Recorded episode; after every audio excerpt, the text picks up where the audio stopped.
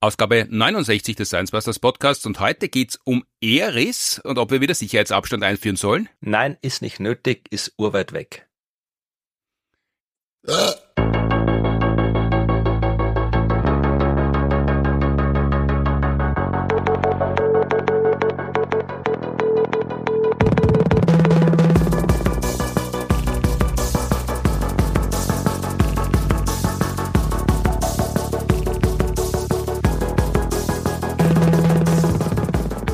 Herzlich willkommen zur 69. Ausgabe des Science Busters Podcasts, produziert wie immer mit Unterstützung der Uni Graz und der TU Wien. Mein Name ist Martin Puntigam und heute mir gegenüber im Podcast wieder mal Florian Freistetter, Astronom. Hallo. Hallo.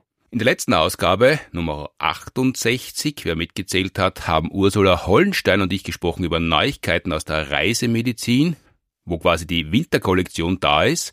Wir haben über Denguefieber gesprochen, die neue Impfung gegen Dengue, über die schönen Tigermücken und einen kurzen Ausblick auf den Herbst gegeben, auch für Menschen ohne Reisetätigkeit, denn Grippe und Corona und vor allem RSV haben über den Sommer gut trainiert. Heute sprechen wir über Eris, aber nicht über die Corona-Variante mit dem Zusatz EG51, was ein bisschen wie eine Adresse klingt, Erdgeschoss, Stiege 5, Tür 1 und was in der kalten Jahreszeit zu erwarten ist, sondern wir sprechen über Eris. Da gibt's nur eine kalte Jahreszeit, denn wir sprechen heute über Eris, den Asteroiden. Wann und wie er entdeckt worden ist, warum er kein Planet sein hat dürfen oder ob er vielleicht diesen Karriereschritt noch vor sich hat. Florian, du bist Asteroidenfachkraft. Wir haben in unseren Shows schon sehr oft über Asteroiden gesprochen. Du hast eine Doktorarbeit über Asteroiden geschrieben, über Himmelsmechanik. Bist du empört, dass jetzt Asteroidennamen herhalten müssen für neue Corona-Varianten? Weil Pirola ist ja, glaube ich, auch ein Asteroid, oder? Ja, was heißt empört? Also äh, es ist im Wesentlichen Zufall, dass da jetzt Asteroiden hergekommen sind und vor allem, und das ist der wichtige Punkt, muss man auch festhalten, dass diese Namen Eris und Pirola für die Corona-Varianten, dass das keine offiziellen Namen sind. Also mhm. es ist nicht so, dass die WHO da jetzt gesagt hat, die heißen jetzt so, sondern das sind Namen, die sich irgendwelche Leute ausgedacht haben, so als Spitznamen. Wir werden dieses Thema mit den offiziellen Namen und den Spitznamen auch bei den Asteroiden noch sehen, aber Eris und Pirola, die Corona-Varianten, das sind halt medizinische und in dem Fall allgemein gesprochener wissenschaftliche Objekte, die halt entsprechend wissenschaftliche Namen haben. Also die haben halt auch irgendwelche Zahlen und Buchstaben Kombinationen als offizielle Bezeichnungen. Mhm. Eris, hast du ja schon erwähnt, ist das Erdgeschoss. Mhm. Tür 5, 1, also EG 5, 1. Und Pirola ist Bank Austria. Genau, BA286. Das sind die offiziellen Bezeichnungen. Also das sind die Bezeichnungen, die quasi so wie in der Biologie die lateinischen Pflanzennamen und so weiter, also wirklich die offiziellen wissenschaftlichen Bezeichnungen. Mhm. Und die werden auch verwendet aus einem gewissen Grund. Also da bin ich jetzt kein Experte, aber es ist tatsächlich so, dass du halt irgendwie aus diesen ganzen Buchstaben, Zahlenkombinationen die Verwandtschaft zwischen den diversen äh, Varianten des Virus irgendwie feststellen kannst und so. Also das ist der Sinn, warum man das so bezeichnet, aber es ist ist natürlich auch logisch, dass es in der Kommunikation, in der alltäglichen Kommunikation äh, zwischen Wissenschaftlerinnen und Wissenschaftlern oder auch mit der Öffentlichkeit halt nervig ist, wenn es dann dauernd irgendwie sowas wie BA286 und sowas sagen muss. Da ist klar, dass man sich dann was Interessanteres ausdenkt. Deswegen gab es ja dann auch für alle interessanten Virenvariationen diese anderen Namen, also die kennen wir auch noch alle, Delta-Variante, Omikron-Variante. Da hat dann die WHO offiziell gesagt, okay, wir benennen das jetzt nach griechischen Buchstaben mhm. und das sind dann eben auch offizielle Namen. Aber solange es eben noch keinen offiziellen schönen Namen gibt, haben halt die Wissenschaftler und Wissenschaftlerinnen sich gedacht, okay, wir nennen das jetzt trotzdem irgendwie, weil wir keinen Bock haben, andauernd irgendwie BA286 und EG51 zu sagen. Mhm. Und das haben dann die Leute vermutlich sich zuerst einmal intern ausgedacht und so wie die Welt heute funktioniert mit sozialen Medien und so weiter, taucht es natürlich auch dort auf. Und in dem Fall war es halt so eine Gruppe um einen Wissenschaftler, Ryan Gregory, die sich da diesen Namen ausgedacht haben für Eris, eben für EG51. Mhm. Eris, ich weiß nicht, warum sie gerade Eris genommen haben. Sie haben sich schon auf den Asteroid bezogen, über den wir sprechen werden. Mhm. Vermutlich, weil Eris in der Mythologie die Göttin von äh, Streit und Zwietracht ist. Wahrscheinlich haben sie gedacht, das kann zur Corona-Situation ganz gut passen. Und äh, Pirola, da ist es, glaube ich, tatsächlich Zufall, dass das so Asteroides, denn da war die Idee, dass diese Pirola-Variante, über die äh, du vielleicht in einem anderen Podcast mal mit einer anderen Fachkraft sprechen kannst, was die dann noch machen wird mit uns, das ist ja die nächste Variante, die so eine interessante Variante werden könnte, mhm. sagen die Leute, die sich auskennen, die dann eben auch so wie Omikron einen griechischen Buchstaben als offiziellen Namen bekommen würde. Und weil halt nach Omikron im griechischen Alphabet als nächstes Pi und Rho kommen und Pi unter Umständen ausgelassen wird, weil Pi ja äh, in der Mathematik was ganz anderes bedeutet und Pi auch ähm, auf Englisch, es Pi ausspricht, auch eine andere Bedeutung hat, haben sie gesagt, vielleicht lassen sie das Pi auch aus und gehen direkt zu Rho über und haben halt mal so als provisorisches Zwischending Spitznamen Pi Rho, also genommen, Pirola draus gemacht und dann festgestellt, dass es ein Asteroid eben auch noch dazu gibt. Es gibt übrigens auch, wer es genau wissen will, äh, Pirola ist eine Pflanzengattung in der Familie der Heidekrautgewächse, das Wintergrün. Wer das gerne wissen will, das kann man da auch noch mit reinbringen. Mhm. Also das sind halt einfach Spitznamen und äh, ich habe auch gelesen, das wird dich freuen, äh, dass Pirola mhm. auf Galizisch so viel bedeutet wie Penis, also als abwertende Bezeichnung. Also wenn dann in Galizien die Leute gefragt werden, und hast du schon Pirola, dann kann man das dann ganz anders interpretieren. Also Pirola auf Galizisch heißt Beidel? So ungefähr, ja. Vielleicht das haben wir Hörerschaft, die da spricht, diese Sprache, die können dazu aufklären. Ja. Das macht auch die kommende Corona-Saison viel volkstümlicher, wenn man mit Beidel infiziert ist. Ja, genau. Aber wie gesagt, also das sind halt Spitznamen, die dann erst zu offiziellen Namen müssen. Und bei den Asteroiden, da ist es genauso. Da gibt's genau die gleiche Abfolge von wissenschaftlichen langweiligen Namen über Spitznamen bis hin zu schönen Namen. Und das kann man auch insbesondere am Beispiel von Eris sehr gut nachvollziehen, wie das da läuft, weil gerade die Namensgebung von Eris und die Entdeckung von Eris, das ist eigentlich das, was an diesem Asteroid an diesem großen Asteroid wirklich am faszinierendsten ist mhm. bis jetzt, weil normalerweise ist es so, wenn man einen Himmelskörper entdeckt, ist es spektakulär, aber das wirklich Spektakuläre passiert dann, wenn man diesen Himmelskörper erforscht, weil dann findet man alles Mögliche raus. Hm. In dem Fall war die Entdeckung allein von diesem Objekt schon extrem spektakulär und hat wirklich weitreichende Konsequenzen gehabt, äh, Konsequenzen, die selten passieren, wenn ein neuer Himmelskörper entdeckt wird. Hm, dann, dann, dann beschäftigen wir uns damit. Dann gehen wir direkt in die Entdeckung Entdeckungsgeschichte hinein. Wie, wie lang weiß man denn schon, dass es Eris gibt? Wann ist denn die Eris, der Eris, das Eris, also der Asteroid, wann ist die Göttin Eris oder der Asteroid Eris nach der Göttin benannt worden? Wann, ist er entdeckt worden? Also, da fängt schon mal an. Da kannst du dir zwei verschiedene Daten aussuchen. Entweder den 21. Oktober 2003 oder den 5. Januar 2005. Das liegt daran, dass Asteroiden gar nicht so einfach zu entdecken sind. Die sind tendenziell klein, mhm. auf jeden Fall kleiner als Planeten und deutlich kleiner als Sterne. Die sind auch im Fall von Eris sehr, sehr weit weg von der Sonne und etwas Kleines weit weg von der Sonne, das nicht selbst leuchtet, sondern nur Sonnenlicht reflektiert, ist halt schwer zu entdecken, mhm. weil wenn du mit einer großen, guten Kamera und einem großen, guten Teleskop ein Bild von irgendeinem Stück am Himmel machst, dann siehst du da Unmengen an Lichtpunkten drauf und es ist ein Standbild. Das heißt, du kannst jetzt aufs erste nicht entscheiden, welcher Lichtpunkt ist ein Stern, welcher Lichtpunkt ist ein Planet, welcher Lichtpunkt ist ein Asteroid. Das sind alles Lichtpunkte. Mhm. Wenn du eben einen Asteroid entdecken willst, dann musst du auf jeden Fall mal mehrere Bilder hintereinander machen, zu unterschiedlichen Zeiten. Ja, weil die Sterne, die bewegen sich zwar auch, aber jetzt, äh, weil die so weit weg sind, in einem halbwegs vernünftigen Zeitraum. Wenn ich da jetzt irgendwie drei Bilder im Lauf von, keine Ahnung, drei Stunden mache oder sowas, also da ist die Bewegung eines Sterns so minimal, das sieht man nicht. Das kann man nicht mal detektieren, da muss man länger beobachten. Aber so ein Planet oder ein Asteroid, der bewegt sich in drei Stunden schon ein Stück am Himmel. Kann man auch mit eigenen Augen überprüfen. Braucht sich mhm. nur abends rausstellen und schauen, was so der Mond, was so der Jupiter, die man wunderbar sehen kann, in drei Stunden macht. Also die bewegen sich ordentlich. Und wenn mhm. ich da jetzt ein Bild mache, dann sehe ich, okay, haufenweise Punkte, bewegen sich in den drei Stunden nicht, aber wenn ich Glück habe, ist ein Punkt drauf, der sich in den drei Stunden bewegt, und dann weiß ich schon mal, okay, ist kein Stern, mhm. sondern muss was anderes sein. Das Problem ist, dass ein Himmelskörper sich umso langsamer um die Sonne bewegt, je weiter er weg ist. Und Eris ist sehr, sehr weit weg von der Sonne. Eris hat eine. Also er bewegt sich am, bewegt, Entschuldigung, bewegt sich am Himmel, am Himmel für uns beobachtbar langsamer. In Wirklichkeit ist, ist er nicht langsamer unterwegs, hat keine geringere Geschwindigkeit, oder?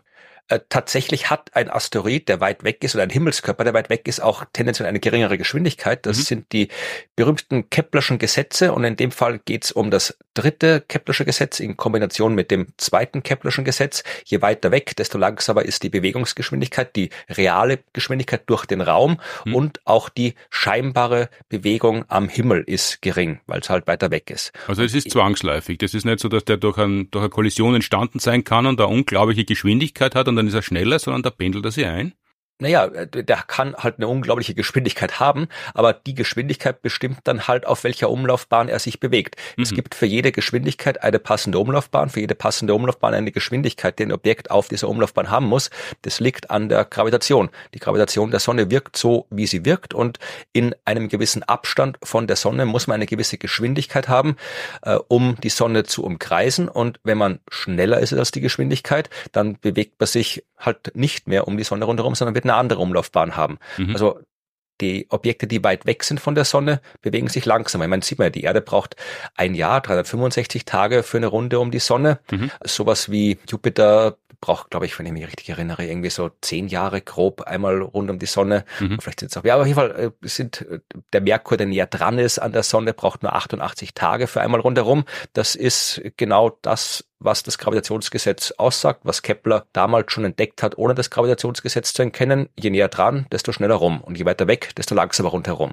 Und Eris ist halt im Durchschnitt 67 Mal weiter weg von der Sonne als die Erde. Mhm. Im Extremfall, weil seine Bahn ein bisschen elliptisch ist, also nicht ganz kreisförmig, im Extremfall ist Eris sogar 97 Mal weiter weg von der Sonne als die Erde und dementsprechend braucht er ungefähr 560 Jahre, dieser Asteroid, um einmal um die Sonne rumzulaufen. Das heißt, wenn man Silvester auf Eris erlebt, hat man extremes Glück. Ja, das ist ja muss man schauen, dass man die, die, die Raumfahrt entsprechend plant, dass man dann nicht zu früh oder zu spät ankommt. Das wäre blöd, wenn man gerade dann irgendwie kurz nach dem Countdown angekommen ist. Ja, also der braucht lange und deswegen bewegt er sich langsam und deswegen ist es auch deutlich schwieriger, äh, so einen Asteroid, der so weit weg von der Sonne ist, auf einem Bild oder auf einer Abfolge von Bildern zu erkennen. Weil mhm. in drei Stunden bewegt er sich zwar schon, aber halt schwierig. Und natürlich macht man auch sehr viele Aufnahmen auf einmal. Das heißt, man kann nicht alle äh, mit eigenen Augen anschauen. Da gibt es irgendwie Bildsuchprogramme und so weiter. Und äh, das ist der Grund, warum man Eris zwar fotografiert hatte, aber nicht entdeckt hatte am Anfang. Ja, also äh, es gab da so ein Team von Forschern unter der Leitung von Mike Brown, den kennen die Planetologie-Interessierten vielleicht äh, und wir werden dann noch erklären, warum man den kennen kann. Mhm. Der Mike Brown mit seinen Kollegen hat dann einen ganzen Haufen Asteroiden schon entdeckt gehabt. Der hat sich spezialisiert auf Entdeckung von großen Asteroiden fern der Sonne und die haben halt haufenweise Aufnahmen gemacht und auf einer Aufnahme, die am 21. Oktober 2003 gemacht wurde, da war Eris eigentlich drauf, aber die automatisierten Programme, die Asteroiden finden sollten, haben den nicht gefunden, diesen Asteroid, weil der halt zu langsam war. Also das äh, ist vom Programm übersehen worden. Mhm. Dann sind die aber drauf gekommen, dass die Dinger eben so langsam sein können, weil sie auch einen anderen entdeckt haben, einen anderen Asteroid, Setna, über den reden wir halt nicht, aber der ist auch weit weg und haben sie festgestellt, okay, ja, die sind wirklich langsam, die Dinger, vielleicht sollte man da unsere Auswertung nochmal überprüfen, haben das gemacht und dann eben am 5. Januar 2005 bei dieser erneuten Auswirkung tatsächlich dann diesen Asteroid Eris gefunden auf den Bildern. Also man kann sich aussuchen, was jetzt der wirkliche Entdeckungstag ist. Mhm.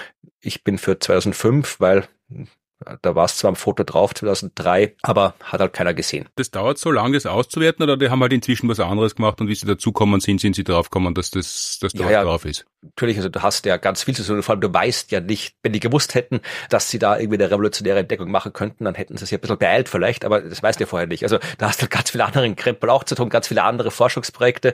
Wenn es dann an der Uni arbeitest, dann hast du ganz viel Bürokratie zu tun, Lehre, also da, da kann schon sein, dass da Zeit vergeht. Jetzt haben die das am 5. 5. Januar 2005 gewusst. Sie haben da einen neuen Asteroid fern der Sonne. Mhm. Das haben die gewusst, die beteiligt waren, aber die Öffentlichkeit hat es noch nicht gewusst, weil man sowas erst veröffentlicht, wenn man sich wirklich sicher ist. Also du weißt einmal, okay, da ist was und dann schaust genauer hin, beobachtest es nochmal, ja, ob es wirklich da ist, beobachtest das länger, bis du die Bahn genau bestimmen kannst und so weiter. Und erst dann gehst du eigentlich an die Öffentlichkeit mit sowas. Und das dauert einfach eine Zeit lang, bis du wieder Teleskopzeit bekommst, bis du da wieder nachschauen kannst?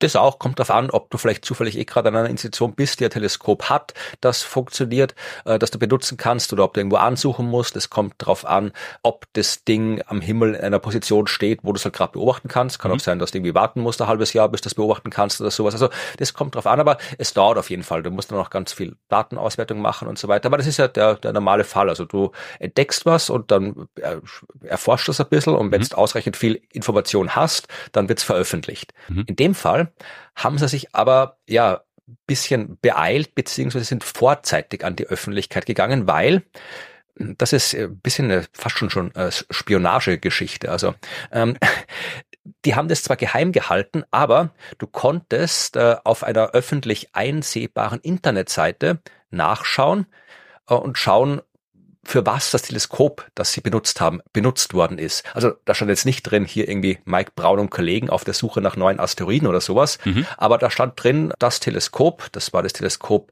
vom äh, Palomar Observatorium in Kalifornien, dieser größeres, berühmtes Teleskop, das in der Vergangenheit auch schon große, berühmte Entdeckungen gemacht hat. Mhm. Aber da stand halt drin, konntest du nachschauen, okay, an dem Tag ist das Teleskop drei Stunden auf die Stelle vom Himmel gerichtet worden und mit dem Filter belichtet worden und dann ist es dahin gedreht worden, dann ist es dahin gedreht worden. Das sind eigentlich eher so technische Daten, hm. die eigentlich keine Sau interessieren und vermutlich hat auch die IT dort jetzt gedacht, okay, das müssen wir jetzt nicht irgendwie geheim halten, weil wen interessiert denn das, die technischen Daten für unser Teleskop, wo das hinschaut, aber wenn du so eine konkurrierende Gruppe bist, die auch auf der Suche nach ja, neuen, unbekannten Himmelskörpern im äußeren Sonnensystem ist und du weißt natürlich, dass die Kollegen das auch machen und du weißt auch, wo deine Kollegen und Kolleginnen arbeiten, naja, dann ist es schon spannend, da hinzuschauen, weil da kannst du mal schauen, schauen die vielleicht das gleiche Stück Himmel an, was wir auch anschauen. Und wenn die das tun, dann und ich weiß, okay, ich habe da schon was entdeckt auf dem Stückerl Himmel und die anderen schauen da auch hin, ja, dann beeile ich mich beim Beobachten, weil sonst kommen die anderen mir zuvor. Und genau das ist dem Mike Brown und seinen Kollegen passiert. Die haben einen anderen großen Asteroid da draußen gefunden, Haumea mhm. heißt er heute, und haben den gekannt, haben den gewusst, wollten den veröffentlichen. Dann kam aber eine Gruppe spanischer Forscherinnen und Forscher, die auch Haumea entdeckt hatten und vor ihnen veröffentlicht hatten. Und dann haben sie gedacht, okay, jetzt äh, haben sie gemerkt, okay, die Leute können da theoretisch unsere Teleskopdaten abrufen und wir haben dieses coole Objekt da draußen. Eigentlich würden wir es gerne noch weiter erforschen, aber wir schmeißen das jetzt raus, die Entdeckung, bevor uns die anderen zuvorkommen und deswegen ist es dann am 29. Juli 2005 bekannt gegeben worden, dass da draußen ein großer Asteroid existiert. Und Haumea, das haben die anderen abgestaubt oder gefladert, wie man auf Wienerisch sagen wird, oder die sind unabhängig davon draufgekommen? Ja, da kann man vermutlich eine eigene Folge drum machen. Da gibt's immer noch äh, Diskussionen drüber, wer jetzt entdeckt hat, ob die das quasi, ja, wie du sagst, abgestaubt haben, weil sie sich angeschaut haben, ah, die schauen dahin, dann schauen wir auch dahin mit ihren Teleskopdaten. Also das ist tatsächlich, die Kontroverse ist bis heute nicht hundertprozentig aufgelöst, kommt darauf an, wen du fragst, wirst unterschiedliche Antworten kriegen, wer offiziell dieses Ding Haumea entdeckt hat. Und was hat der Mike Brown und seine Gruppe, was haben die gedacht, was passiert ist? Ja, die, ich glaube, der, der Mike Brown ist ja recht, recht, ähm, ja, zurückhaltender, zugänglicher Mensch. Ich glaube, die waren froh, dass äh, die das entdeckt haben. Es hat dann so eine Art Kompromiss gegeben bei der Benennung, weil normalerweise, wenn du einem Asteroid einen offiziellen Namen geben willst, dann musst du die Person sein, die ihn entdeckt hat, sonst mhm. geht das nicht. Und in dem Fall haben, glaube ich, die einen äh, den Status der Entdeckung zugesprochen bekommen und die anderen durften den Namen verteilen. Also nicht so wie bei Pierola, dass es ein zusammengezogenes Wort ist. Also die einen haben Hau und die anderen mehr beigefügt, sondern die einen haben die Entdeckung gekriegt und die anderen haben taufen dürfen. Genau. Aber jetzt ist Eris auf jeden Fall mal entdeckt. Mhm. So, und tatsächlich weiß man auch, dass es schon Fotos gab, die andere Leute aus komplett anderen Gründen gemacht haben in der Forschung bis zurück zum Jahr 1954. Also es gibt astronomische Bilder aus dem Jahr 1954, wo Eris schon drauf ist, aber hat halt damals erstens keiner geschaut und zweitens auch niemand, ja, gemerkt, dass der da drauf ist. Weil, wie gesagt, es sind viele Punkte drauf auf so einem Himmelsfoto. Und da war Eris schon drauf. Genau, da war Eris schon mit drauf. Okay. Also, also man weiß, äh, das passiert oft bei Asteroidenentdeckungen, dass man dann, wenn man weiß, wo das Ding ist, dann kann man sich Daten aus dem Archiv rausglauben und schauen, ob der schon irgendwo früher mal drauf war, weil dann kann ich ja zurückrechnen, wo er das sein müsste und so. Und wenn ich sowas habe, solche Pre-Coveries heißen die offiziell, dann kann ich halt dann mit den neuen Daten dann auch gleich viel besser die Bahn bestimmen und so weiter. Jedenfalls hat man jetzt dann im Jahr 2005 gewusst, da ist ein großer Asteroid. Und äh, wie alle Asteroiden, die entdeckt werden, hat auch der eine offizielle Bezeichnung bekommen. Das ist jetzt genauso wie bei den Virenvarianten auch eine Kombination aus Zahlen und Buchstaben. Mhm. In dem Fall war es 2003 UB 313. Mhm. Also Uni-Bibliothek in dem Fall. so ungefähr. Also in dem Fall ist das 2003 natürlich das Jahr der Entdeckung und UB 313, da, wenn man das, kann man sich ausrechnen, wann genau in dem Jahr das Ding entdeckt worden ist. Aber wie mhm. gesagt, es ist einfach eine Katalogbezeichnung, eine wissenschaftliche Bezeichnung, mit der man arbeiten kann. Aber genauso wie die Leute in der Virologie keinen Bock haben, ständig mit diesen äh, Zahlen, Buchstaben, Kombinationen durchzutun, haben die Leute in der Astronomie das auch nicht und die denken sich auch Spitznamen für ihre Himmelskörper aus. Und in dem Fall haben die Leute um Mike Brown anscheinend anscheinend äh, sehr gerne die damals in den 90er Jahren beliebte Fernsehserie Xena angeschaut. Ich weiß nicht, ob du die kennst. Na, noch nie gehört. Ach, da hast du aber was verpasst. Xena, die Kriegerprinzessin. Ein äh, Ableger. Ja, aber ich fürchte, das ist, das ist die Erklärung, warum ich es verpasst habe. Ja, aber das war der Ab, ein Ableger von der äh, Serie Herkules. Also Herkules, mhm. wie hast du das gesehen, mit Kevin Sorbo als mhm. Herkules. Ja, leider. Ja, das lief halt zu der Zeit, wie wir, äh, zumindest in meinem Studentenzimmer, da ein Mini-Fernseher stand und auf dem gab's ORF 1 mhm. und ORF 2 und sonst nix. Mhm. Wenn man was schauen wollte, hat man das schauen müssen, was gelaufen ist. Und am Nachmittag ist immer Xena und Herkules gelaufen.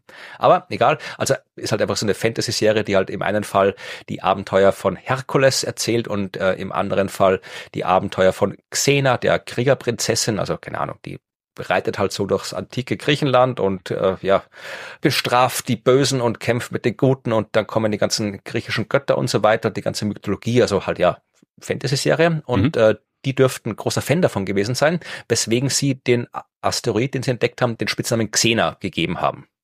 Das heißt, der ist sehr lange auch dann in den Medien als Xena bezeichnet worden, dieser Asteroid. Mhm. Weil es die Kriegerprinzessin war. Weil da so ein Krieg, so ein Streit ausgebrochen ist um die Entdeckung. Ich glaube, da gab es noch keinen Streit. Ich glaube, die fanden einfach nur die Serie cool. Das sind, wenn das Wissenschaftler und Wissenschaftlerinnen sind manchmal komisch und die fanden halt die Serie Xena super und haben deswegen das Ding Xena genannt intern. Mhm. Jetzt hat das natürlich, äh, war allen klar, dass du etwas aus einer Fantasy-Fernsehserie nicht als offiziellen Namen des Himmelskörpers bezeichnen kannst du gar nicht bei sowas wie einem Asteroid in unserem Sonnensystem. Das braucht schon gescheitere Namen. Echt, also die, heute, heute ging das ja wahrscheinlich, 20 Jahre später, aber damals war das noch verpönt ja, das ist halt genauso verpönt. Ich meine, es gibt Regeln, wie Dinge zu heißen haben im, äh, in der Astronomie. Du kannst nicht einfach irgendwie so was, äh, dir irgendwas ausdenken. Also selbst bei Asteroiden, die kannst zwar nach allen möglichen Sachen benennen, mhm. aber trotzdem gibt's auch da Regeln. Also sowas wie, also fiktive Personen gehen, glaube ich, nicht, sind nicht erlaubt, dass du sie benennst. Eris ist jetzt keine reale Person, oder? Ja, na, du musst aufpassen, nicht durcheinander bringen. Wir reden, es gibt einerseits Asteroiden, es gibt andererseits Planeten. Mhm. Ja, und äh, Eris ist keine reale Person, aber Eris ist ein mythologisches, äh, mythologischer Name. Und in dem Fall gab es ein größeres Problem, beziehungsweise kein größeres Problem, sondern es gab eine unangenehme Situation, unangenehm für die gesamte Astronomie. Mhm. Nämlich, äh, man hat natürlich nicht einfach nur Eris entdeckt, sondern wenn du weißt, wie weit das Ding entfernt ist und wenn du weißt, wie hell das Ding ist, dann kannst du daraus grob zumindest schon mal schließen, wie groß dieses Objekt sein muss. Ja, je größer, desto mehr Licht kann es reflektieren. Und da ist man so bei den ersten Schätzungen draufgekommen, dass Eris um dies ja so zweieinhalb tausend Kilometer im Durchmesser haben sollte. Also ungefähr so 2400, 2500 Kilometer, irgendwie sowas. Also ganz ordentlich. Ganz ordentlich, ja. Und äh, insofern ganz ordentlich, als dass Pluto einen Durchmesser von 2374 Kilometern hat. Mhm. Also man hat da ein Objekt entdeckt, das größer als Pluto ist. Und das war natürlich ja seltsam. Also nicht seltsam, weil es existiert. Das war jetzt nicht das Problem. Das war damals jetzt keine große Überraschung, dass man da im äußeren Sonnensystem Objekte gefunden hat, die ungefähr so groß oder sogar größer als Pluto sind. Da hat man auch in den Jahren davor äh, schon viele große Asteroiden entdeckt, meisten von Mike Brown und seinem Team. Die haben eben Haumea fast entdeckt, Makemake, die Quaoa, also diese ganzen großen Asteroiden im äußeren Sonnensystem. Und es gibt auch durchaus Gründe, warum im äußeren Sonnensystem solche großen Asteroiden existieren sollen. Also die, die alle da rumfliegen. Da hat man einen ganzen Haufen entdeckt und es war eigentlich nur eine Frage der Zeit, bis man halt mal einen findet, der dann ungefähr so groß ist wie Pluto. Das Problem an der Sache damals, 2005, war Pluto ja noch offiziell ein Planet unseres mhm. Sonnensystems. Der ist immer noch offiziell als Planet geführt worden, obwohl Leute, unter anderem Mike Brown, schon immer gesagt haben, wir sollten das mal ändern. Pluto ist eigentlich kein Planet. Der hat man damals, wie man ihn entdeckt hat, in den 1930er Jahren nicht gecheckt, dass er kein Planet ist. Aber eigentlich ist er kein Planet. Das wissen wir eigentlich besser. Das wissen wir eigentlich seit den ja, späten 1990er Jahren besser, dass Pluto eigentlich nicht mehr als Planet klassifiziert werden sollte. Der bewegt sich inmitten am Haufen anderer Asteroiden, am anderen einem Haufen anderer großer Asteroiden, die wir schon entdeckt haben. Der bewegt sich nicht so, wie ein Planet sich bewegt. Also eigentlich ist Pluto ein großer Asteroid inmitten eines Asteroidengürtels, dem Kuiper-Asteroidengürtel da draußen. Also äh, es spricht wissenschaftlich alles dafür, dass Pluto kein Planet ist. Wir sollten das korrigieren, aber die Internationale Astronomische Union, die zuständig ist für solche Klassifikationsfragen, hat gesagt, ja, habt's eh recht, aber aus historischen Gründen lassen wir Pluto als Planet. Mhm, weil da, da gibt es ja immer diese chauvinistische Unterstellung oder die Unterstellung des Chauvinismus, dass Pluto so lang Planet geblieben sei, weil er der einzige Planet gewesen wäre, der von den USA entdeckt worden sei. Und das ist halt nach dem Ersten und vor allem nach dem Zweiten Weltkrieg die große Weltmacht im Westen gewesen und deshalb hat man den Planet nicht wegnehmen wollen. Jein, also das ist jetzt äh, so in der Dramatik, wie du es gerade formuliert hast, sicherlich nicht äh, so abgelaufen, aber es hat schon äh, dann eine Rolle gespielt bei der Frage, wer jetzt dafür war, das zu ändern, wer dagegen war, das zu ändern, weil vor allem die Leute, die eben aus Amerika kommen, eine andere Beziehung zu Pluto gehabt haben als vielleicht äh, Leute aus, aus Europa, aus Asien oder sowas. Mhm. Also die Astronomie in Amerika, die war schon immer sehr nah an unter Anführungszeichen ihrem Planeten. Äh, und äh, Pluto hat noch dazu den ja, Vorteil aus seiner Sicht, wenn man so will, gehabt, dass er halt so heißt wie eine Disney-Figur. Mhm. Das heißt, Pluto war dann auch immer ein Planet, den die Kinder so gern gehabt haben, weil sie dann immer da diesen Disney-Hund dazuzeichnen haben können und so weiter. Also Pluto war schon ein populärer Planet, aber ja, er war halt kein Planet. Das, der war halt einfach falsch klassifiziert worden, oder nicht falsch klassifiziert worden. Man hat damals halt einfach das nötige Wissen nicht gehabt, um zu erkennen, dass es kein Planet ist. Mhm. Ja, das hat man erst später rausgefunden. Aber wie gesagt, die IAU hat sich aus historischen Gründen dann zurückgehalten, den umzubenennen. Aber jetzt hat man immer ein Problem gehabt, ja. Jetzt hat man die Situation gehabt, wir haben ein Objekt, das als Asteroid klassifiziert wird. Darum hat sie auch diese Asteroidenbezeichnung 2003 UB 313 bekommen. Mhm. Einen Asteroid, der größer ist als ein Planet. Und jetzt kann man eigentlich nur noch zwei Sachen machen. Man kann entweder sagen, okay, Eris ist auch ein Planet oder Pluto ist kein Planet. Das waren die zwei Varianten, die zur Verfügung standen, um diese Situation irgendwie aufzuklären, weil äh, es war absolut damit zu rechnen, dass man noch einen ganzen Haufen weiterer großer Asteroiden da draußen entdeckt. Also dann hätte man irgendwie ganz paar Dutzend irgendwie riesige Asteroiden gehabt und einen irgendwie davon als Planet bezeichnen und die anderen nicht. Also das wäre ein Zustand, der überhaupt niemand zufriedenstellt. Das heißt, da hätten wir irgendwann einmal vielleicht über 20 Planeten haben müssen? Theoretisch schon und genau das war auch der erste Plan. Also ich müssen jetzt nicht im Detail über die äh, Deklassifikation von Pluto sprechen. Das wäre eigentlich eine, eine ganz andere Folge, aber mhm. das war eben genau eine direkte Folge der Entdeckung von Eris. Also die Leute haben halt gestritten, die einen haben gesagt, ja, dann ist halt Eris ein Planet. Dann hat der Mike Brown den zehnten Planeten entdeckt. Mhm. Ja, und äh, die anderen Leute, die irgendwie Haumea und Marke Marke und wie die anderen großen Dinge da draußen heißen entdeckt haben, die haben auch Planeten entdeckt.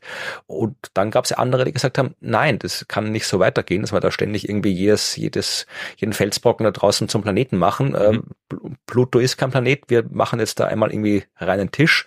Das sind alles Asteroiden im Kuipergürtel, im Kuiper-Asteroidengürtel da draußen und Pluto ist einer dieser Asteroiden und fertig. Da gab es den Streit, da gab es dann auch äh, ja, offizielle Versuche, das zu lösen. Die IAU hat eine eigene Kommission eingesetzt mhm. und diese Kommission hat dann im Vorfeld der Versammlung, der großen ähm, Hauptversammlung der IAU 2006 einen Vorschlag erarbeitet und dieser Vorschlag hätte tatsächlich in der ersten Version vorgesehen, dass nicht nur Pluto ein Planet bleibt, sondern eben auch Eris ein Planet wird, dass auch solche anderen großen Asteroiden wie eben Haumea und Makemake Planeten werden, dass selbst ein Asteroid, den wir schon viel länger kennen, nämlich Ceres, mhm. der zwischen den Umlaufbahnen von Mars und Jupiter rumfliegt, dass auch der wieder als Planet bezeichnet wird.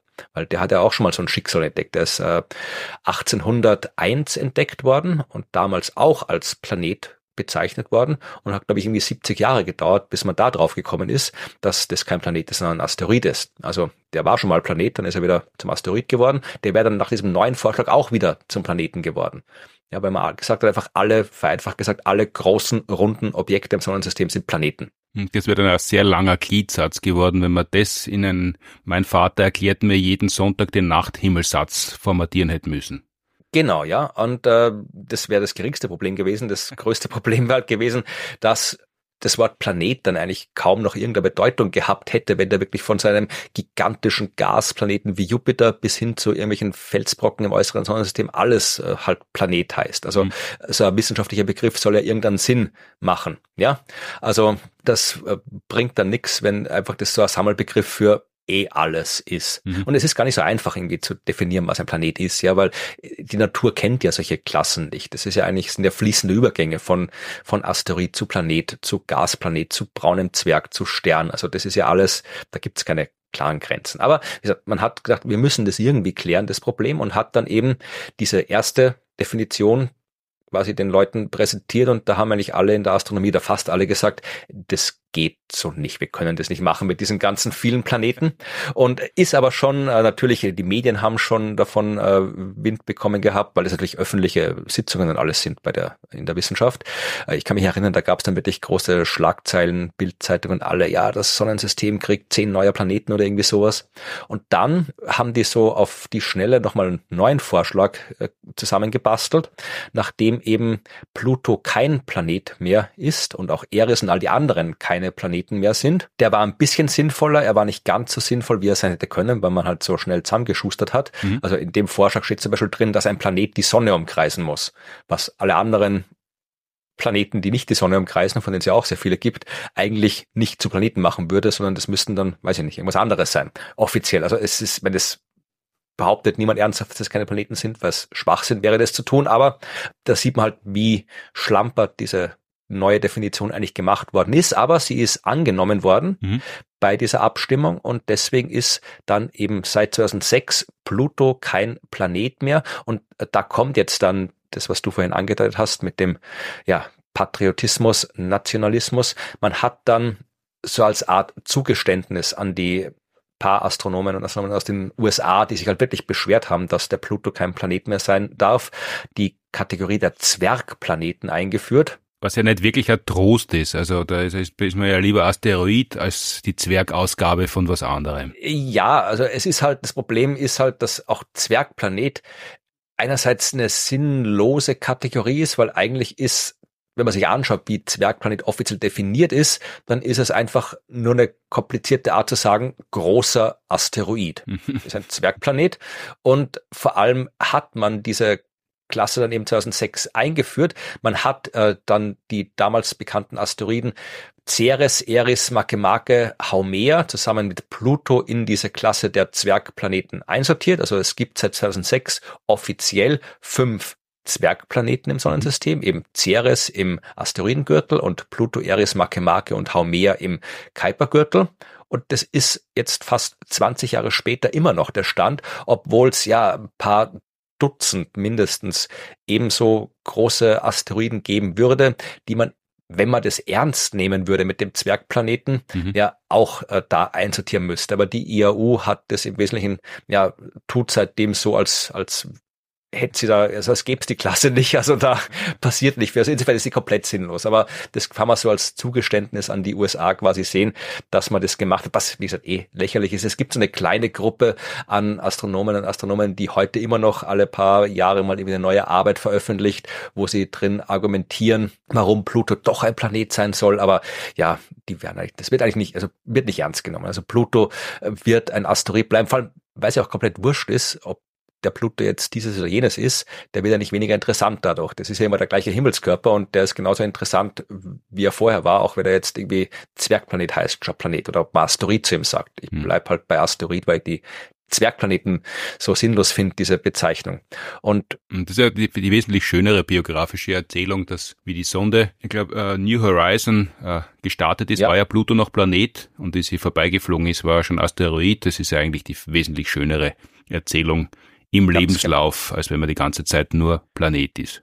Ja, aber jedenfalls hat man jetzt diesen Asteroid Eris gehabt und hat dann eben dann auch gesagt, okay, jetzt können wir ihm einen Namen geben, weil das Problem war, du hast erstmal warten müssen, wie der Status des Objekts rauskommt, weil für die Namen vom Planeten, das war das, was ich vorhin gesagt habe, für die Namen vom Planeten gelten andere Regeln als für die Namen von Asteroiden. Also bei den Namen von Planeten, man, da haben wir jetzt in der Geschichte der Menschheit nicht so oft die Möglichkeit gehabt, einen Planeten zu benennen. Das gab's dreimal bei Uranus, Neptun und Pluto. Also irgendwer wird die anderen auch benannt haben, mhm. aber da wissen wir halt nicht mehr, wie das abgelaufen ist. Also Merkur, Venus, Mars, Jupiter und Saturn. Aber die die man quasi in historischer Zeit entdeckt haben, Uranus, Neptun und Pluto, die hat man halt benannt und dann eben einfach dieses schon existierende mythologische Thema weitergeführt. Und wenn man sich jetzt dann die Asteroiden anschaut, also bei den Asteroiden, die da draußen im Kuipergürtel rumfliegen, da hat man sich auch bemüht, irgendwie so ein bisschen so ein Thema einzuhalten. Also mit, mit Pluto, der ja eine Unterweltsgottheit ist, wollte man halt dann irgendwie auch so dieses mythologische Thema noch weiterführen und auch eher so, ja, so, so,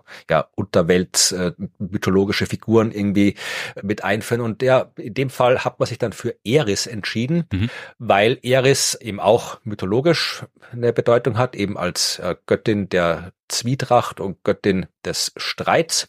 Und das haben sie gesagt, die Leute, ja, das passt eigentlich ganz gut zu der ganzen Sache, die abgelaufen ist, weil da eben tatsächlich ja viel Streit äh, stattgefunden hat, bis die Sache, bis der Status von Eris geklärt worden ist. Aber der Name wäre eigentlich ein Planetenname und kein Asteroidenname? Äh, in dem Fall, also man kann, es, du, es hindert dich auch keiner daran, äh, Asteroiden nach mythologischen Figuren zu benennen. Mhm. Vermutlich, weiß gar nicht, welches da Eris, äh, ob es da schon weiß ich jetzt gerade nicht, aber äh, es, äh, Eris wäre halt auf jeden Fall, wäre als Planetenname vermutlich auch zulässig gewesen. Mhm. Ja, und ich glaube, das war die Eris, war doch die mit den, mit den goldenen Äpfeln oder sowas, wo dann, dann irgendwie ist da nicht wieder der Trojanische Krieg draus entstanden, weil sich dann irgendwie die Aphrodite, die Athena und wer war die dritte, die Hera gestritten haben, mhm. wer die schönste Frau ist und diesen äh, Apfel bekommt und dann hat der, wie heißt der, Paris entscheiden müssen, wer es ist und dann hat er sich für äh, die schöne Helena, Helena entschieden oder sowas, ja, und oder irgendwen, hm. ja. Also auf jeden Fall jahrzehntelangen Krieg hat äh, die Entdeckung von Eris nicht ausgelöst, aber halt die mythologische Bedeutung, die hat halt dem Streit um die äh, Einordnung von diesem Asteroid gut entsprochen und darum hat man sich dann darauf geeinigt, okay, wir nennen diesen Asteroid Eris. Der passt mythologischer Name und der passt auch inhaltlich. Und äh, dann kommt noch ein zweites dazu. Man hat nämlich kurz danach, nachdem man Eris entdeckt hat, auch rausgefunden, dass Eris einen Mond hat mhm. und den hat man natürlich auch ähm, entsprechend benennen müssen. Wenn du Xena gesehen hättest, dann mhm. könntest du sofort sagen, wie der Spitzname des Mondes äh, war, bevor er den offiziellen Namen bekommen hat. Mhm aber hast du nicht, also kannst du es nicht. Nämlich äh, Gabrielle. Gabrielle war in der Serie Xena die, ja, die, die, ja, die, sagen, Gehilfin, die Freundin, der Sidekick heißt im Fernsehen, genau, mhm. von Xena. Und darum haben die halt dann gedacht, okay, dann müssen wir die Gabrielle nennen. Aber jetzt heißt dieser Mond offiziell Dysnomia. Und das ist auch wieder schön. Also da merkt man, dass ab und zu äh, denken sich die Leute bei der Namensgebung wirklich was. Mhm. Also Dysnomia ist die Göttin der Gesetzlosigkeit oder irgendwie sowas. Mhm. Ich bin nicht ganz sicher. Gesetzlosigkeit. Die Gesetzlosigkeit, das auf Englisch heißt Lawlessness. Mhm. Und die Schauspielerin, die Xena gespielt hat, war Lucy Lawless die haben sich da schon was überlegt. Also da schließt sich tatsächlich der Kreis und damit haben die sie von Xena verabschieden können und von Gabriel oder wird das intern noch immer verwendet? Ah, nein, also ich glaube, mittlerweile ist das eben, müssen wir jetzt den Mike Brown fragen, was der mhm. zu den Dingern sagt. Aber nein, mittlerweile ist also Eris und Dysnomia, also ich glaube, irgendwie so Xena und Gabriel sagt man eigentlich nicht mehr dazu. Auch von, die Serie ist ja auch nicht mehr so populär, wie sie damals war. Ich glaube, wenn man sie heute anschauen würde, würde man wird man merken, dass irgendwie so eine, ja, 90er Jahre Serie war. Also ich bin mir nicht sicher, ob man die noch anschauen will.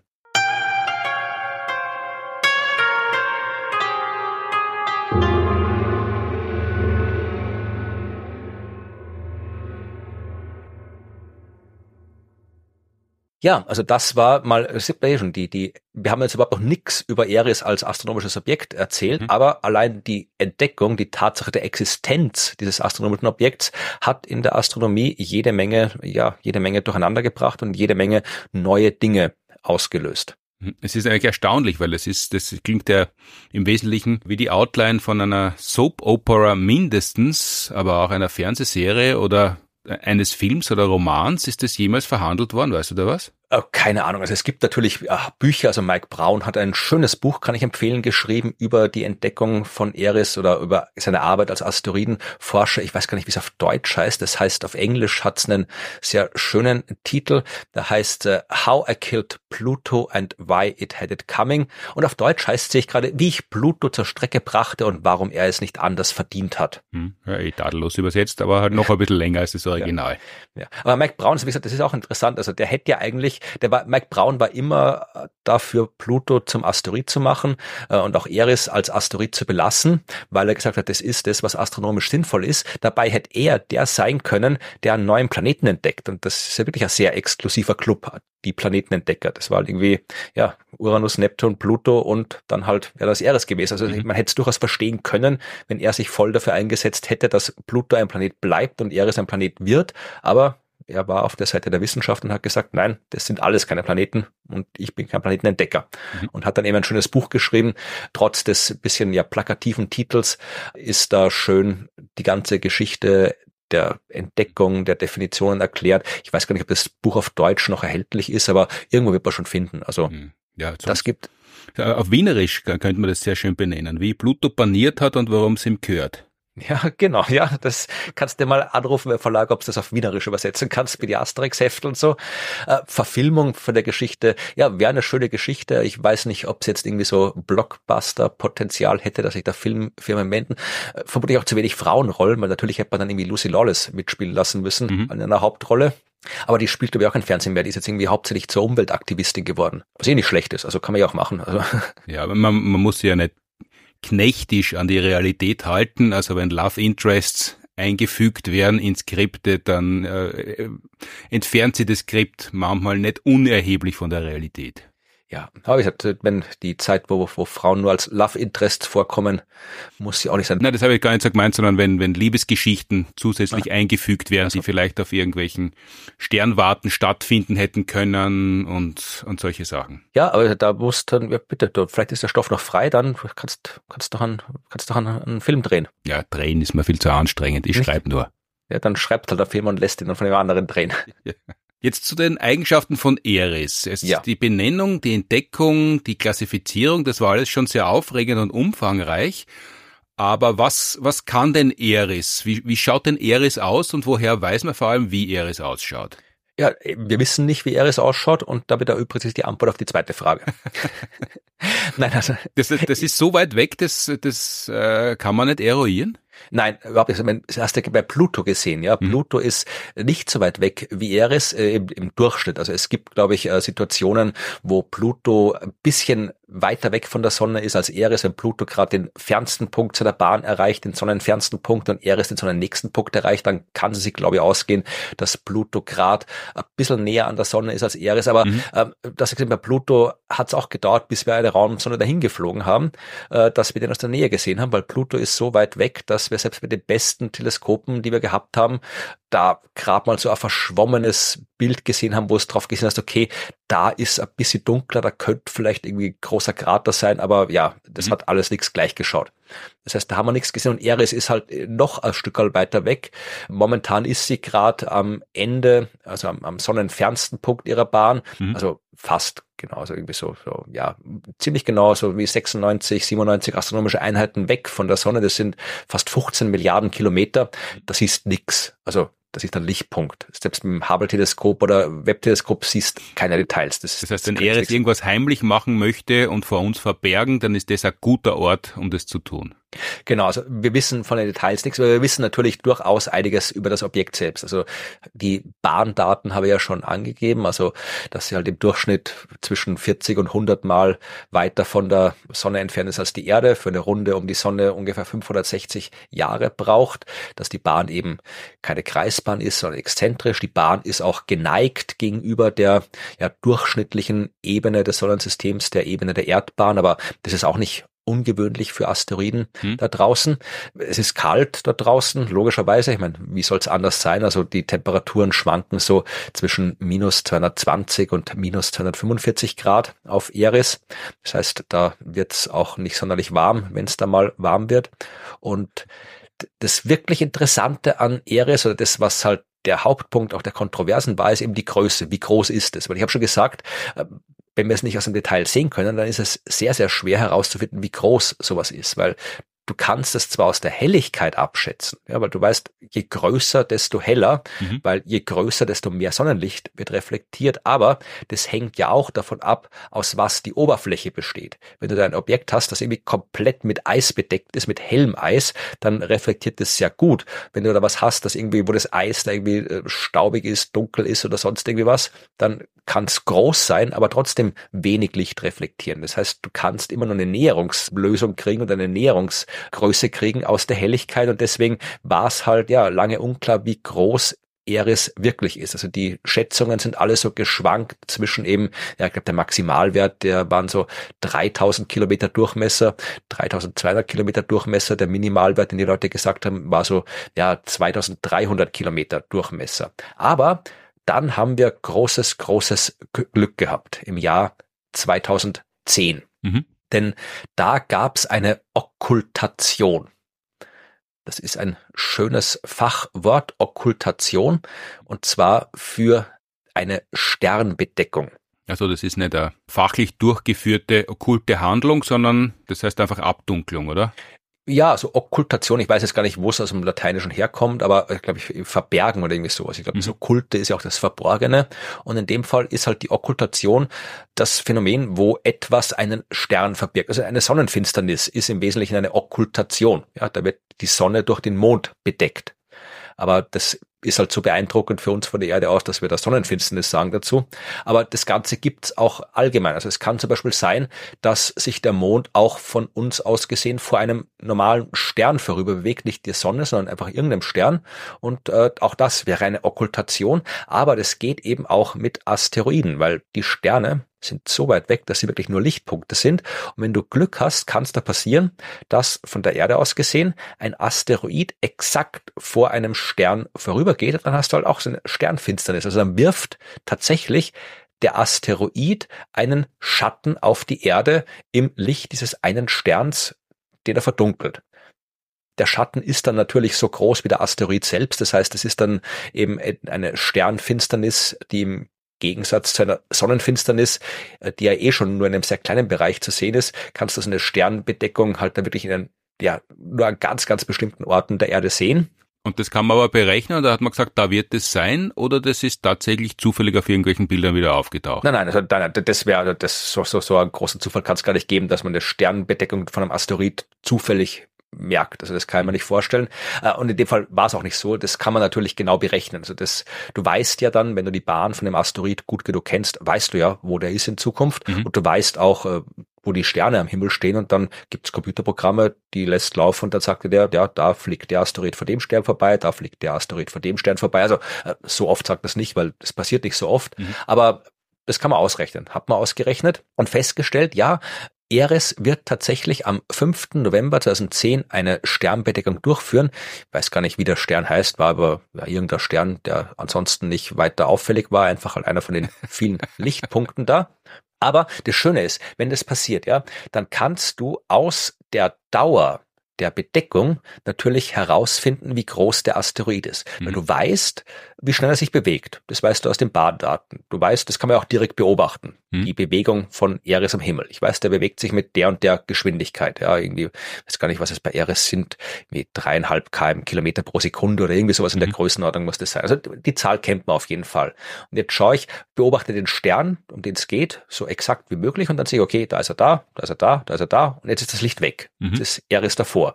Ja, und dann warte ich, bis das Licht wieder auftaucht und dann weiß ich, das hat so lange gedauert und dann kann ich daraus berechnen, wie groß das Objekt ist, weil der bewegt sich daran vorüber und wenn er klein ist, dann kommt das Licht schnell wieder. Wenn es länger dauert, dann muss der Asteroid größer sein, bis das Licht wiederkommt. Also ich kann aus der Zeitdauer der Bedeckung ziemlich genau berechnen, wie groß das Objekt ist. Und äh, natürlich macht man das dann nicht nur mit einem Teleskop, sondern mit mehreren Teleskopen, die aus verschiedenen Richtungen schauen und so weiter. Also da ist noch sehr viel mehr dahinter als das, was ich gerade gesagt habe. Aber so eine Sternbedeckung ist eine der wenigen Möglichkeiten, wie man die Größe eines Asteroiden sehr, sehr genau berechnen kann, bestimmen kann, auch wenn man nicht mit einer Raumsonde hinfliegt. Und das hat zu einem Ergebnis geführt, dass Eris einen Durchmesser hat von 2326 Kilometern. Das wird alle gefreut haben, die am unteren Ende der Schätzungen gelegen sind. Ganz genau. Und das noch Spannendere war, dass, äh, ich weiß jetzt nicht, wann, wann das jetzt genau war, aber Pluto, ja, da hat man zwar den, den Durchmesser schon äh, halbwegs genau gewusst, weil den hat man wirklich schon lange beobachtet, aber das war ja immer noch die Zeit 2010 jetzt, wo Eris die Sternbedeckung gemacht hat, wo die Raumsonde New Horizons noch nicht da war. Mhm. Ja, also da habe ich immer noch nicht genau gewusst, wie groß Pluto ist. Man hat schon eine halbwegs äh, gute Schätzung gehabt, aber genau hat man es nicht gewusst. Es gab dann auch bei Pluto eine Sternbedeckung, also auch Pluto hat einen Stern bedeckt und auch da hat man dann wieder herausfinden können, wie groß Pluto genau ist. Das, ich finde das Jahr gerade nicht, das habe ich vergessen mir aufzuschreiben, aber es war, glaube ich, danach, nachdem der Sternbedeckung von Eris und hat dann rausgefunden, dass Pluto einen Durchmesser hat von 2376 Kilometer. Und wer sich die Zahl von vorhin gemerkt hat, ja, wird feststellen, dass das ziemlich exakt 50 Kilometer mehr ist als Eris. Also Pluto hat dann so seine späte Rache gehabt. Pluto ist 50 Kilometer größer als Eris. Na, immerhin, dann doch zu Recht Zwergplanet aber die Masse von Eris ist größer als die von Pluto. Da. aber das nutzt nichts. Nur weil Eris Übergewicht hat, ist Pluto trotzdem größer. Ja, aber es ist trotzdem ist beides keine Planeten. Aber wenn man es vorher gewusst hätte, dann hätte man sich vielleicht ein bisschen weniger Stress gemacht, weil dann hätte man immer noch sagen können, okay, Eris ist aber ja noch kleiner als Pluto. Ja, darf Pluto ein Planet sein und Eris ist ein Asteroid. Aber hat man damals halt nicht gewusst und darum hat diese ganze Kontroverse ihren Lauf genommen. Jetzt hat man 2010 herausgefunden, wie groß Eris ist und ein bisschen später dann die genauen Daten von Pluto eruieren können. Wenn man jetzt schon so viel weiß, Eris ist ja wirklich weit weg natürlich, aber gibt es da Bestrebungen, eine Sonde hinzuschicken? Die wäre ja wieder sehr lange unterwegs, die müssten wir ja bald losschicken, damit sie in, weiß nicht, 15 Jahren dort ist. Ja, naja, 15 Jahre wird sie wahrscheinlich nicht ausgehen von der Zeit her und vor allem in der Astronomie ist es nicht unbedingt so, oder in der Raumfahrt ist es nicht unbedingt so, dass es was nutzt, wenn man früher losfliegt, weil du musst zum richtigen Zeitpunkt losfliegen. Der muss nicht unbedingt immer früher sein, weil mhm. Raumfahrt ist anders als die Fortbewegung auf der Erde. Auf der Erde kann ich mir ins Auto setzen und in die richtige Richtung lenken und Gas geben oder ich kann mir ins Flugzeug setzen, in die richtige Richtung fliegen und gibt bei meinem Flugzeug auch Gas, keine Ahnung, was man da gibt, aber halt auf irgendein, den, den, den Mechanismus betätigen, der das Flugzeug nach vorn fliegen lässt. Und dann ist man halt irgendwann da. In der Raumfahrt ginge das theoretisch auch. Ich könnte auch ein Raumschiff bauen mit einem, weiß nicht, Gaspedal oder was auch immer. Dann richte ich mein Raumschiff in die richtige Richtung aus und bleib einfach, ja, konstant am Gas. Und irgendwann muss ich bremsen auch wieder. Aber dann wäre ich auch, könnte ich auch einfach, ja, je früher ich losfliege und je schneller ich fliege, desto eher bin ich da. Das Problem ist, dass man halt das in der Raumfahrt nicht macht, weil man dafür den Treibstoff nicht mitnehmen will mhm. oder kann, ja, weil es halt teuer ist, den ganzen Treibstoff da ins Weltall zu bringen. Deswegen werden Raumsonden vereinfacht gesagt geworfen. Ja, also die kriegen einmal beim Start an Schubs und dann fliegen sie einfach rein durch die Gravitationskräfte, die wirken von dem Punkt, wo sie losfliegen, zu dem Punkt, wo sie hin sollen. Und dazwischen wird halt einfach ein bisschen, ja, korrigiert vielleicht noch, wenn es notwendig ist. Aber der Flug selbst ist ja antriebslos, wenn man so will.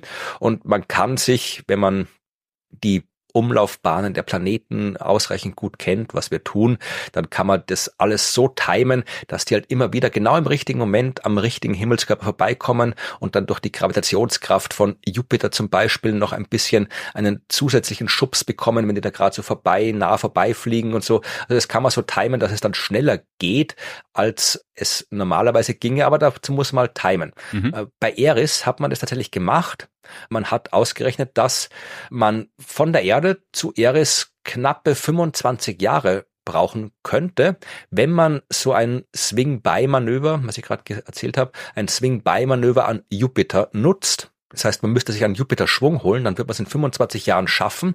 Dazu müsste man am 3. April 2032 oder am 7. April 2044 losfliegen. Also wäre noch Zeit, aber ist vermutlich nicht das, wo gerade die Priorität der, der Raumfahrt liegt. Also da gibt's andere Dinge, die vermutlich vorher passieren, bevor wir eine Raumsonde zur Erde schicken, weil ja, ist zwar ein interessanter Himmelskörper und ich wäre voll dafür, dass man mhm. sich das näher anschaut, aber. Das wäre meine Frage gewesen, ob du das bedauerst, dass das wahrscheinlich nicht passieren wird, weil das ist ja jetzt spektakulär und das kannst du ja auch noch erleben und man muss ja bei solchen Missionen immer bedenken, dass die Leute, die das entwerfen, entwickeln und dann beim Start dabei sind, die sollten ja zumindest noch am Leben sein und erreichbar sein, wenn es dann soweit ist, dass die Ankunft bevorsteht. Wäre schön, wenn das so wäre, ja. Aber meine, natürlich, wie gesagt, es gibt so viele interessante Himmelskörper im Sonnensystem und Eris ist sicherlich einer, der wahnsinnig interessant ist. Also ich wäre voll dafür, dahin zu fliegen. Das Problem ist halt, wie gesagt, äh, es gibt nur eine begrenzte Menge an Ressourcen und damit ist vor allem das Geld gemeint. Mhm. Also eigentlich gäbe es eh genug Geld, aber wir werden, verwenden es halt für ganz viele andere Sachen und in der Wissenschaft und dann noch eingeschränkt in der Raumfahrt landet halt sehr wenig von dem Geld und mit dem Geld muss man halt all das machen, was man machen will und da gibt's halt ganz viele andere Sachen, die gemacht werden sollen und was mich so schon noch fast noch mehr stört, als dass es vermutlich keine Raumsonde zu Eris geben wird, mhm. ist, dass sie jetzt auch, glaube ich, wieder gestrichen haben, die Raumsonden zu Uranus und Neptun. Mhm. Das ist ja noch viel schlimmer, dass eigentlich da keine keine Raumsonden hingeflogen sind. Wir haben einmal die Voyager-Sonden gehabt, Voyager 1 und Voyager 2, das waren die einzigen, die bei Uranus und Neptun vorbeigeflogen sind, vorbeigeflogen sind, nicht mal in eine Umlaufbahn oder sowas. Und das war irgendwo in den 80er, 90er Jahren und seitdem war dann nichts mehr. Also die Kämmer vom Vorbeigehen Uranus und Neptun. Ja, mehr wissen man nicht von denen. Und das sind zwei ausgewachsene Planeten. Das sind zwei Planeten, die eine ganze Planetenklasse repräsentieren. Die Eisriesen, die Ice Giants, mhm. ja, von denen wir auch wissen, dass die in anderen Sternensystemen, bei anderen Sternen sehr häufig sind, diese Art von Planeten. Vermutlich sogar die häufigste Art von Planeten. Und wir wissen nichts über die. Ja, wir wissen vom Vorbeifliegen, wir wissen schon was. So ist auch nicht. Aber äh, es gibt so viel, was wir nicht wissen. Und da gibt schon seit Ewigkeiten die Pläne, dass man da eine vernünftige Mission macht, genauso wie wir es ja mit der Cassini-Raumsonde zum Saturn-System gemacht haben, wie wir es jetzt mit der JUICE-Mission zum Jupiter-System gemacht haben und so weiter, dass wir da auch eine vernünftige Mission zu Uranus und Neptun organisieren. Aber da gab es schon sehr konkrete Pläne, die jetzt aber, glaube ich, wieder gestrichen worden sind. Also auch da fehlt noch. Also bevor wir zu Eris fliegen, glaube ich, äh, sollte man Uranus und Neptun noch ansteuern. Also das wird immer die Ausrede sein, wenn man zu Eris fliegen will dann kriegt man beschieden. Wir, wir kennen ja noch nicht einmal alle unsere Planeten persönlich, da werden wir zum Asteroiden fliegen. Nein, ja nicht Ausrede. Also wir sind ja auch zu Asteroiden geflogen. Also wir fliegen auch zu Asteroiden. Ich glaube, gerade vor kurzem ist eine Mission gestartet zu Psyche. Ja, auch ein Asteroid, wo eine, der, der komplett aus Metall besteht, wo man hinfliegt. Also es gibt auch, es gibt eh alle. Wir machen eher Asteroidenmissionen, aber man muss halt die Ressourcen einsetzen, so wie man sie hat. Und Eris ist halt, ist halt wahnsinnig weit weg. Das ist halt wirklich weit weg, das Ding. Und da muss man sich halt vorher wirklich genau überlegen, ist es ein vernünftiger Einsatz der Ressourcen, die man hat, das alles zu diesem weit entfernten Asteroid zu schicken, wenn wir eh auch Asteroiden haben, die näher sind, mhm. die wir auch untersuchen können. Wir waren ja schon da draußen. Wir haben ja eben mit New Horizons nicht nur den Pluto angeschaut, wir haben auch dann noch einen weiter entfernten Asteroid mit New Horizons besucht, den Arrokoth. Also der war noch ein bisschen weiter weg. Also wir haben ja da draußen auch schon Asteroiden angeschaut und die Frage ist, fliegen wir lieber, schauen wir uns lieber die Sonne nochmal aus der Nähe an, schauen wir uns die Eismonde vom Jupiter an, schauen wir uns Uranus und Neptun genauer an, äh, machen wir noch eine Mars-Mission, die dort nach Bakterien im Marsboden sucht, machen wir eine Venus-Mission vielleicht. Mhm. Ähm, also es gibt so viel. Das Universum ist verdammt groß. Also da kann, kann, kann man irgendein Ziel nennen und ich kann da sagen, warum es sich lohnen würde, dahin zu fliegen. Und Eris ist ein Ziel, wo es sich lohnt hinzufliegen, aber solange wir halt nur die Ressourcen haben, die wir kriegen, ist Eris vermutlich nicht weit oben auf der Liste der Ziele, wo man hinkommen wird. Mit dem, was der sogenannte Weltraumtourismus kostet, jetzt einmal unabhängig davon, ob das eher nur ein Nebenprodukt dessen ist, dass man halt Satellitensysteme raufschicken möchte und deshalb die Raumfahrt beherrschen muss, aber mit den Geldmitteln, die Weltraumtourismus kostet, könnte man zum Beispiel zu Neptun und Uranus fliegen? Ich habe jetzt keine Ahnung, was jetzt quasi an, an Weltraumtourismus, was da schon ausgegeben wird. Ist ja, glaube ich, noch nicht so groß, das äh, Feld. Mhm. Also es gibt da irgendwie so Charterflüge oder sowas gibt's ja noch nicht und irgendwie äh, Ballermann am Mond haben sie auch noch keinen eingerichtet. Also das werden dann eher noch sehr exklusiv sein, was da äh, an touristischen Attraktionen stattfindet. Aber die paar, die irgendwo vielleicht auf die Raumstation mal fliegen, das wird schon sehr ähm, die werden schon einiges dafür zahlen. Ich kann jetzt auch nicht sagen, was die geplanten Kosten für eine Uranus- oder Neptun-Mission wären. Aber ja, klar, also paar Millionen wird man schon mindestens ausgeben müssen, ein paar mehr Millionen wahrscheinlich. Also, aber ich, ich weiß nicht, ob das die richtige Art ist, das äh, zu argumentieren, weil ich will jetzt natürlich den Weltraumtourismus nehmen, nimm die, die Militärausgaben zum mhm. Beispiel. Ja, also mit den, mit den Ausgaben, den globalen Militärausgaben, da kannst da kannst du Uranus, Neptun und zu Eris fliegen und mhm. irgendwie da noch, noch, keine Ahnung, noch hundert andere Himmelskörper anschauen. Es ist so absurd viel, was da fürs Militär ausgegeben wird. Da könnte man überall gleichzeitig hinfliegen, wenn wir wollten, mit dem Zeug, was wir haben. Also so, so viel Astronominnen und Astronomen gibt's gar nicht. Genau, also da da gibt's genug, was da was man da machen könnte. Also das ist halt, das führt uns jetzt wieder in eine ganz politische Richtung, mhm. weil es gibt ja durchaus auch, es muss ja nicht alles Geld in die Wissenschaft, ja. Äh, es muss auch Geld in andere Bereiche der Gesellschaft, aber es ist halt der, ja, der gesellschaftliche Aushandlungsprozess, wo Geld hinkommt und wo nicht. Und insofern, ja, machen wir halt eh das, was wir machen, weil bislang die Menschen nicht eine gute Vorstellung da haben, warum sinnvoll ist, Wissenschaft zu treiben, fällt es den Leuten, die das Geld verteilen, was meistens die Politik ist, leichter, das Geld irgendwo anders hin zu verteilen, weil wenn die Leute nicht wissen, warum die Wissenschaft gern Geld haben will, dann kann man es ihnen auch sehr einfach nicht geben, weil dann beschwert sich niemand drüber, außer den Leuten in der Wissenschaft, aber das ist ja wurscht, weil das sind wenige.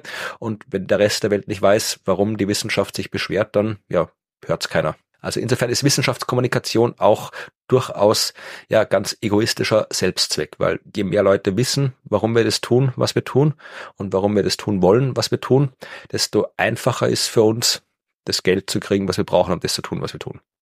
Und deshalb sollen besonders viele Leute in unsere Shows kommen, damit es mehr Weltraummissionen gibt. Genau. Ich werde in Zukunft eine so eine Box aufstellen, eine Spendenbox für eine Mission zu Eris.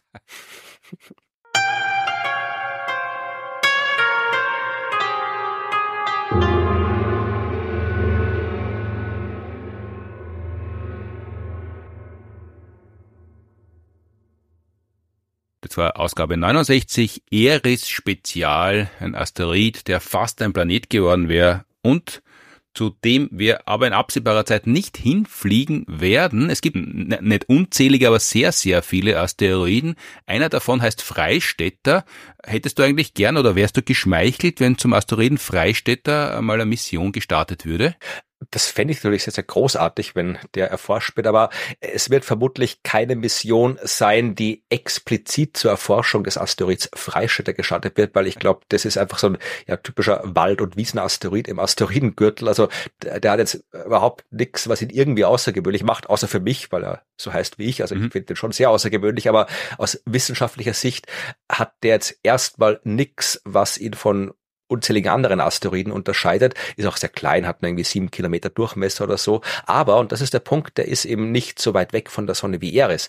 Der Asteroid Freistädter, der sitzt mitten im Asteroidengürtel zwischen den Umlaufbahnen von Mars und Jupiter und da fliegen ja immer wieder mal Raumsonden durch. Alles, was irgendwie zum Jupiter, zum Saturn will oder was vielleicht irgendwann später mal zum Uranus und Neptun will, muss da durchfliegen. Und es wird natürlich, äh, weil der Weltraum sehr, sehr groß ist, nie passieren, dass eine Raumsonde äh, jetzt aus Zufall irgendwie auf den Asteroid Freistädter stößt. Aber die Leute, die solche Raummissionen planen, die sind natürlich auch nicht blöd. Mhm. Die schauen immer wieder, okay, wenn wir jetzt da rausfliegen, äh, wie gibt es vielleicht eine Bahn, wo wir am Weg auch noch den einen oder anderen Asteroid mitnehmen können, wo man dann vielleicht irgendwie in 100 Kilometer, in 1000 Kilometer, in 10.000 Kilometer vorbeifliegen, die Bahn, die uns dann nicht wahnsinnig viel mehr kostet als anderswo, weil äh, ja, dann haben wir zumindest auch da schon ein paar Daten und so weiter. Und das passiert immer wieder. Also auch zum Beispiel die Raumsonde, die auf Rosetta, die auf Churyumov Gerasimenko gelandet ist, die hat auch den Asteroid äh, Steins, glaube ich, hieß der, äh, auf dem Weg nach draußen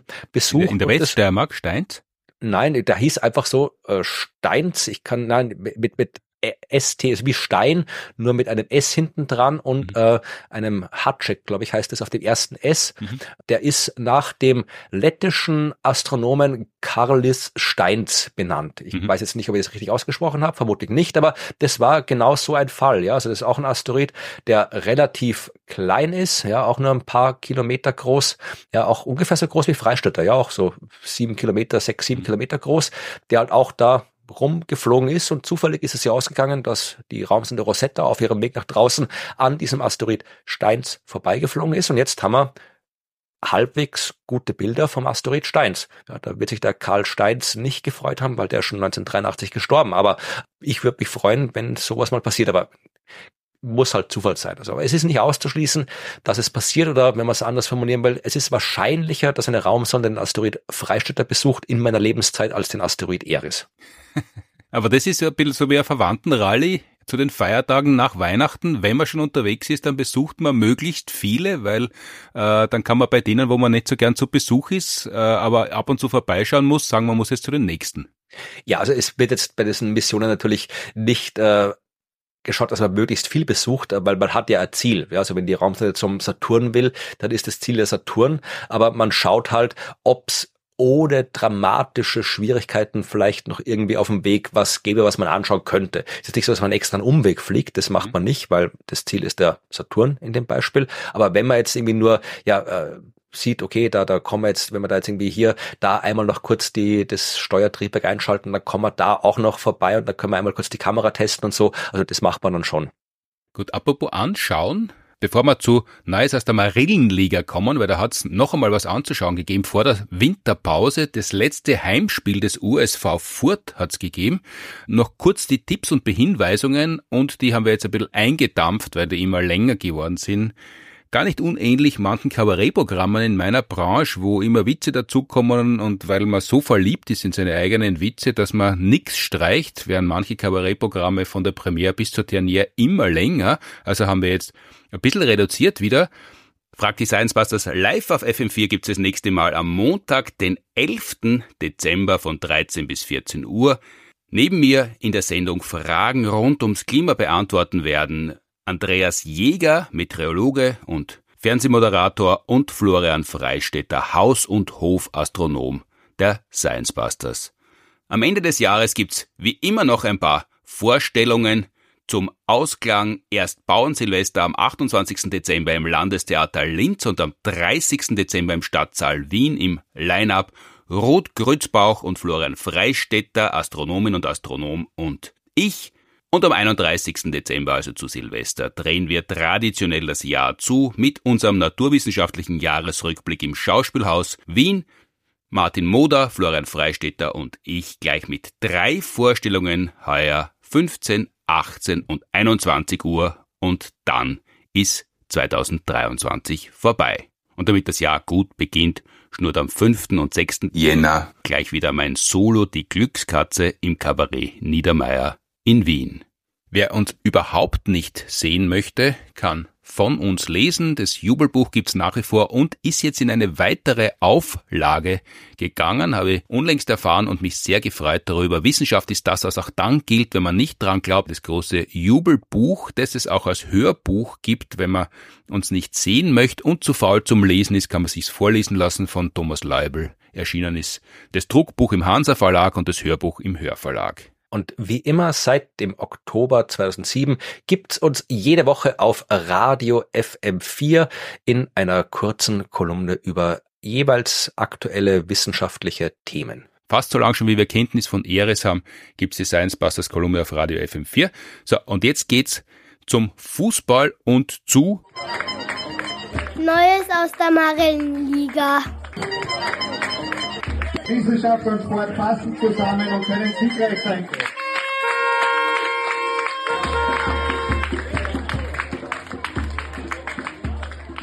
Letztes Heimspiel des USV Furt vor der Winterpause und zwar gegen Sitzenberg. Florian Freistetter war live dabei und hier sein Bericht. Herzlich willkommen und wir freuen uns heute auf ein spannendes und hochklassiges letztes Meisterschaftsspiel in dieser Saison zwischen dem Furt und dem FC Sitzenberg Reitling.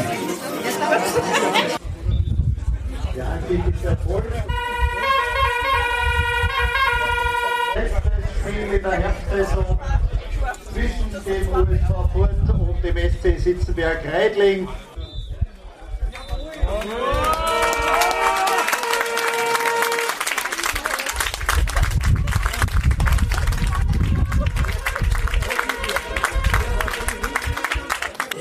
Die erste Hälfte der Saison ist vorbei.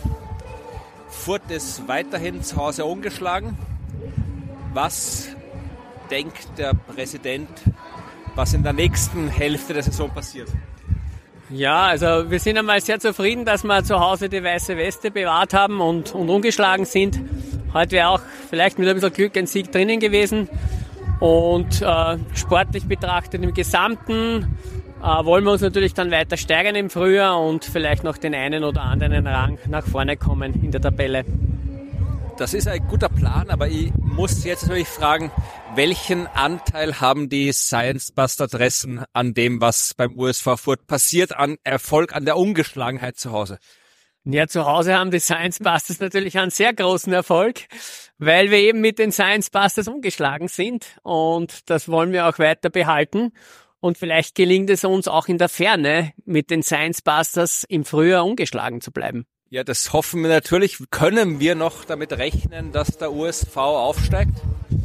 Nein, also das müssen wir, glaube ich, äh, sehr nüchtern beurteilen, dass dieser Aufstieg ist nicht mehr möglich. Da ist Sitzenberg eigentlich zu weit weg von den Punkten her.